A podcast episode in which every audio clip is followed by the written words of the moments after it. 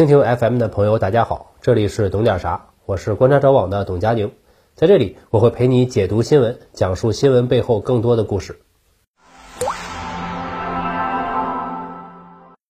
各位好，我是观察者网的董佳宁。这几周，古巴的局势有些动荡，首都哈瓦那几千人反政府示威游行，全国也有几个省都出现了相同的情况。古巴官方宣称这是反革命分子，试图对抗古巴共产党。美国政府称呢是向往自由的人民在反对独裁统治。但这件事情没有那么复杂，它并不具有颜色革命的特征。即便是有境外势力干涉，起到的作用也非常有限。游行民众的目的非常明确：抗议物资短缺、美国的封锁以及政府的部分政策。我们印象中的古巴呀，风和日丽，遍地雪茄和糖，人们生活简单朴素。长期处于社会主义阵营，经济发展呢还算可以，没有出现朝鲜那种苦难行军，还是中美洲少有的执政基础较为稳固的政权。那这次究竟是怎么回事呢？因为古巴经济扛不住新冠疫情了。古巴的经济结构较为单一，主要依赖旅游业和资源出口，出口主要有水果、雪茄、朗姆酒，除了这些还有镍矿。古巴是世界第六大镍矿出口国。但特朗普时代加强了对古巴的封锁，所以出口量连年下降。古巴工业能力较弱，工业产品以及消费品大量依赖进口，这就意味着每年大量的外汇流出。如果出了什么问题，外汇资金链断了，那就要出大问题了。很不幸，新冠疫情对古巴的旅游业造成了毁灭性的打击。往年古巴旅游业可以接待四百五十万人次，结果去年只接待了一百一十万人次，今年更惨，到现在仅有十几万。没有外汇就没法购买急需的工业用品，那么组织工农业生产就会出现问题。超市货架日用品不足，甚至连急需的抗疫物资也即将告罄。这并非是古巴的卫生医疗差，相反，古巴的医疗行业很强大。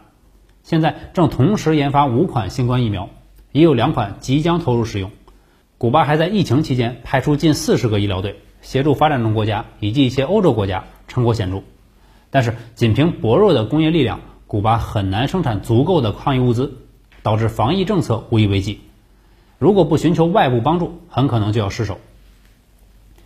古巴的经济问题并不是一天形成的，除了新冠这个黑天鹅事件，还有长期的历史遗留问题以及改革不力。一九五九年二月，菲德尔·卡斯特罗出任总理，古巴革命胜利。美国一开始还没看明白，觉得这是拉美国家民主运动的高光时刻。对老卡呢甚是欢迎，还希望能够拉拢一下。一九六零年邀请他到联合国做了一次讲演，那次讲演长达四个半小时，破了记录。但很快美国人就回过味儿了，古巴和苏联吃起了同一根棒棒糖。卡斯特罗上台以后，首先公审了前一个政权巴蒂斯塔政权的军警宪特，又通过两次土改征收了大地主和外国公司的土地，这其中就包含大量的联合国品公司手里的土地。二十世纪初有一个名词叫“香蕉共和国”。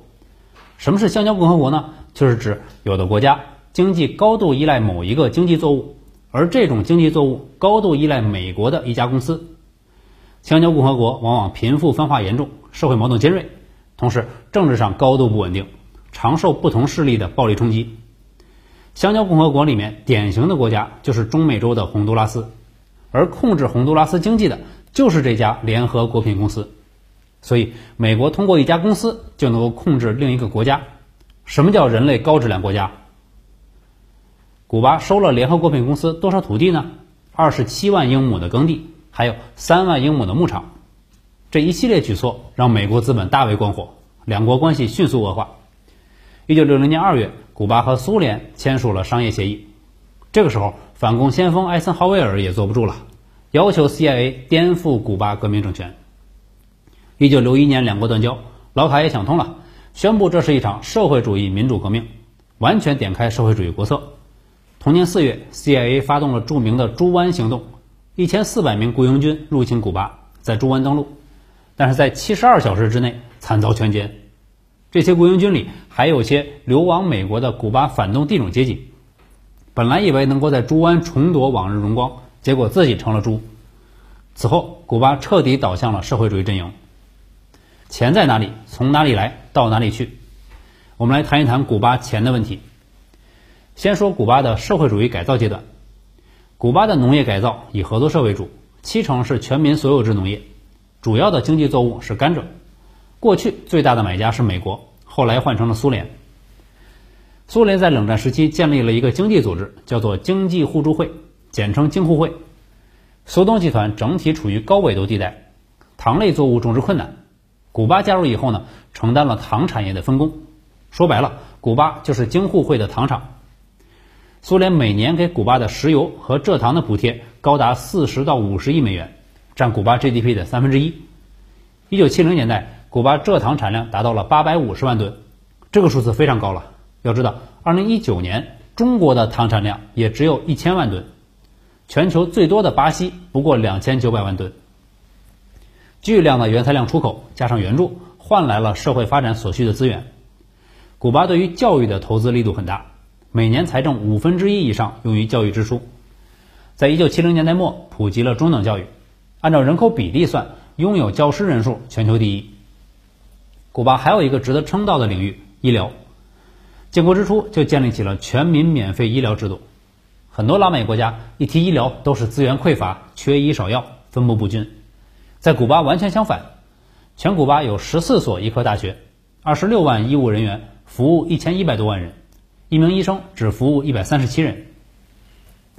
按照二零一六年世界卫生统计，古巴人均卫生支出五百五十八美元，非常低。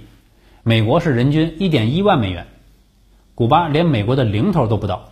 但两国卫生指标并肩，世卫组织二零一五年就宣布，古巴是首个消除艾滋病毒和梅毒母婴传播的国家。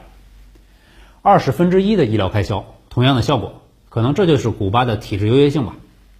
但古巴也存在问题，经济结构过于单一。说极端点儿，以前长期是伪装成国家的甘蔗地。古巴民族英雄何塞马蒂一百年前就预言过，如果一个国家的人民把生存压在一种产品上，那无疑等于自杀。八十年代，古巴经济和苏联高度绑定，唯二能出口的工业制成品只有雪茄和烟草。最后，我们得说一说古巴的改革开放。一九九零年代，京沪会体系解体。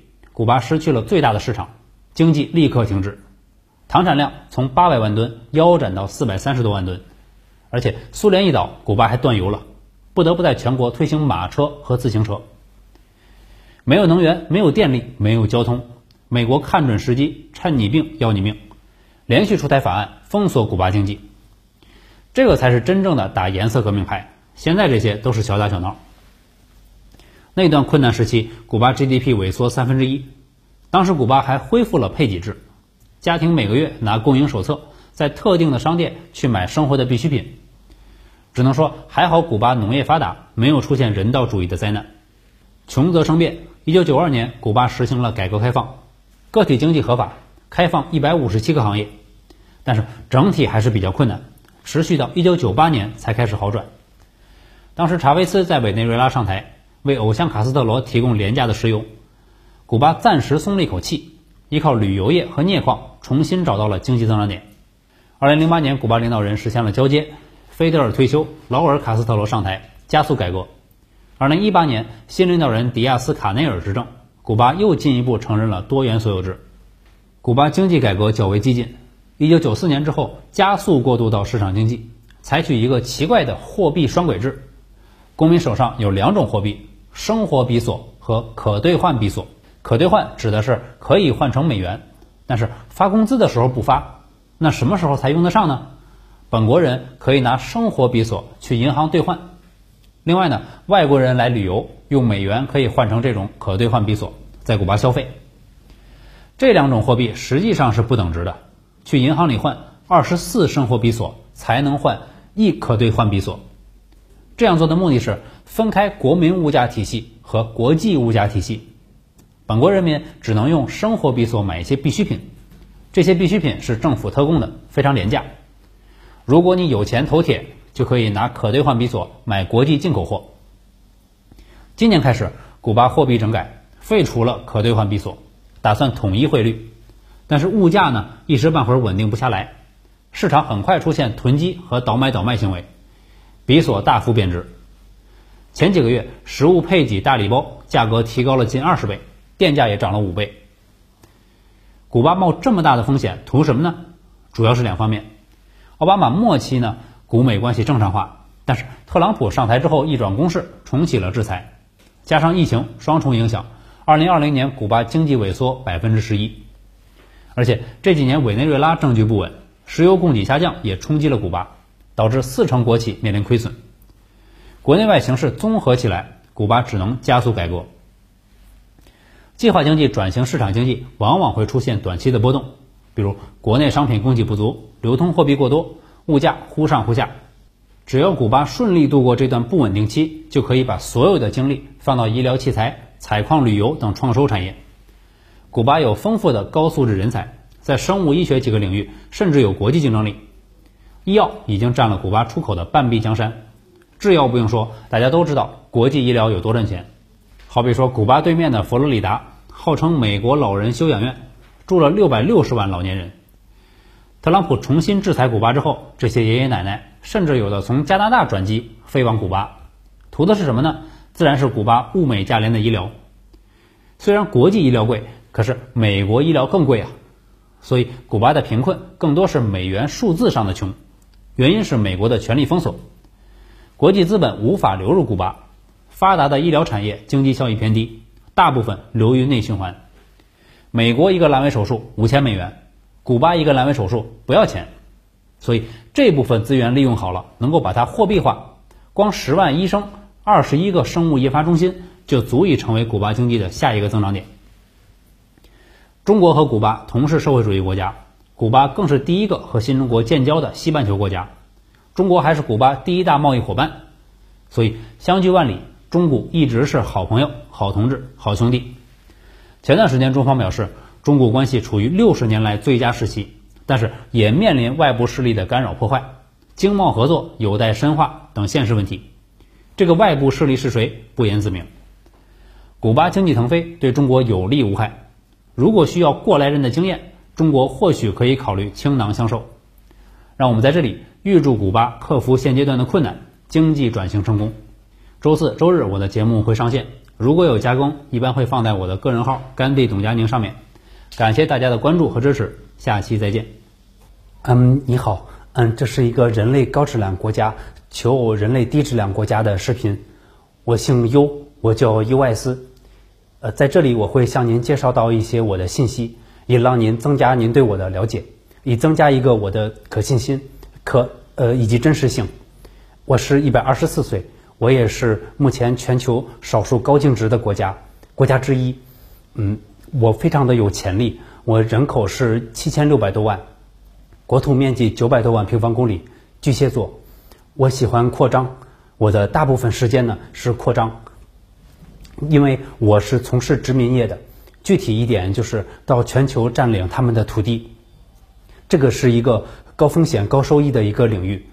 我现在就需要把我的优势呃跟您说一下，以确保我的话就是您认可我，或者说喜欢我。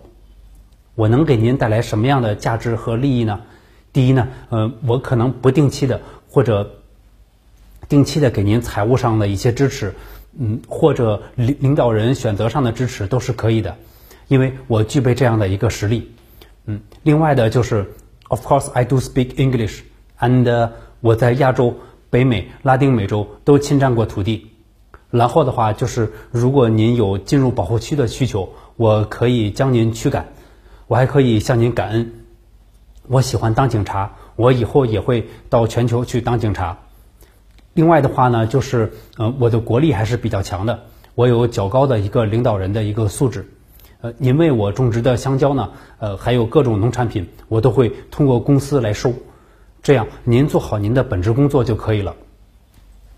另外就是我的身体素质非常的好，我非常喜欢秀肌肉。我每年花在肌肉上的钱也是非常多的，比后面九位加起来还要多。我跟您相处的话呢，呃，是基于尊重的前提，就是您要百分之百的尊重我，然后实现彼此利益的一个释放，这个非常重要。我的一些奇怪的兴趣爱好，您都要尊重我。嗯，相反呢，您还会朝着我的预期做一些改变，我会帮您想一些办法，这是我的一个优势。呃，您如果认可我的话，您可以就是稍微的暗示一下，我会积极的来占领你，改变你。我希望您可以给我一个机会，让我们可以认识一下，只要一次机会就可以。谢谢，再见。